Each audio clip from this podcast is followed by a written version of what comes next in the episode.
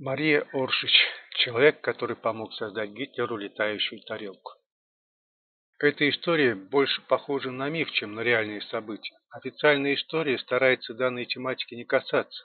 В ученом мире считают, что всякое упоминание о Марии Оршич может привести к завершению карьеры. Приоткрыть завесу тайны, связанную с именем Оршич, решился знаменитый историк немецкого оккультизма Николас Гудрик Кларк. Марии Оршич он посвятил целую главу своей книги «Черное солнце. Арийские культы, эзотерический нацизм и его политическая самоопределенность». Так кто же такая эта самая Мария Оршич? Она родилась в австрийской столице, городе Вене. Отец был иммигрантом из Хорватии, мать австрийка.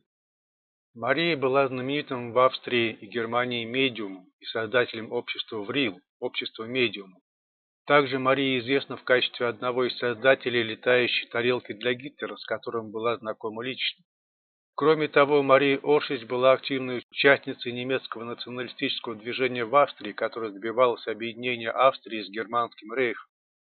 В 1919 году Оршич появилась в Мюнхене. Туда она поехала по приглашению своего возлюбленного. В Мюнхене Оршич присоединилась к обществу Тули, на базе которого создала свое собственное общество ВРИЛ. В это общество входили молодые девушки-медиумы, выступавшие против моды на короткую стрижку. Длинные волосы с прической конский хвост. Вот что хотелось носить девушка.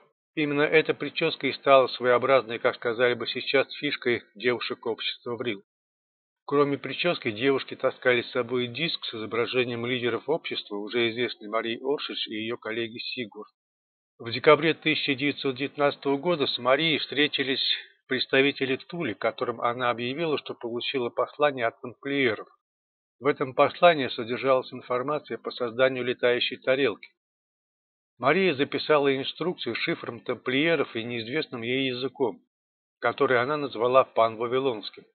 Представители Тули позже определят, что этот пан-вавилонский язык действительно существовал на территории шумерской цивилизации. Строительство летающей тарелки было начато в 1922 году. Детали поступали от различных производителей. Покупки оплачивались из казны Тули и Врил.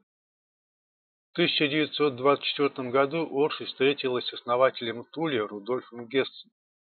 Тот решился воспользоваться возможностями медиума и выйти на контакт с уже умершим членом Тули Дитрихом Эккартом. Эккарт явился, заявив, что пришел передать информацию от Шуми, жителя планеты, вращающейся недалеко от звезды Альдебаран, созвездия Тельца. Этот Шуми был представителем инопланетной расы, построившей древние города в рай. Шуми рассказал, что выжившие после всемирного потопа стали представителями арийской расы. Гесс не поверил словам покойного товарища, он захотел доказательств, и тогда рука Марии поднялась и написала на листе несколько строк неизвестных знаков очень похожих на письменность шумерской цивилизации, предшественницы Вавилона.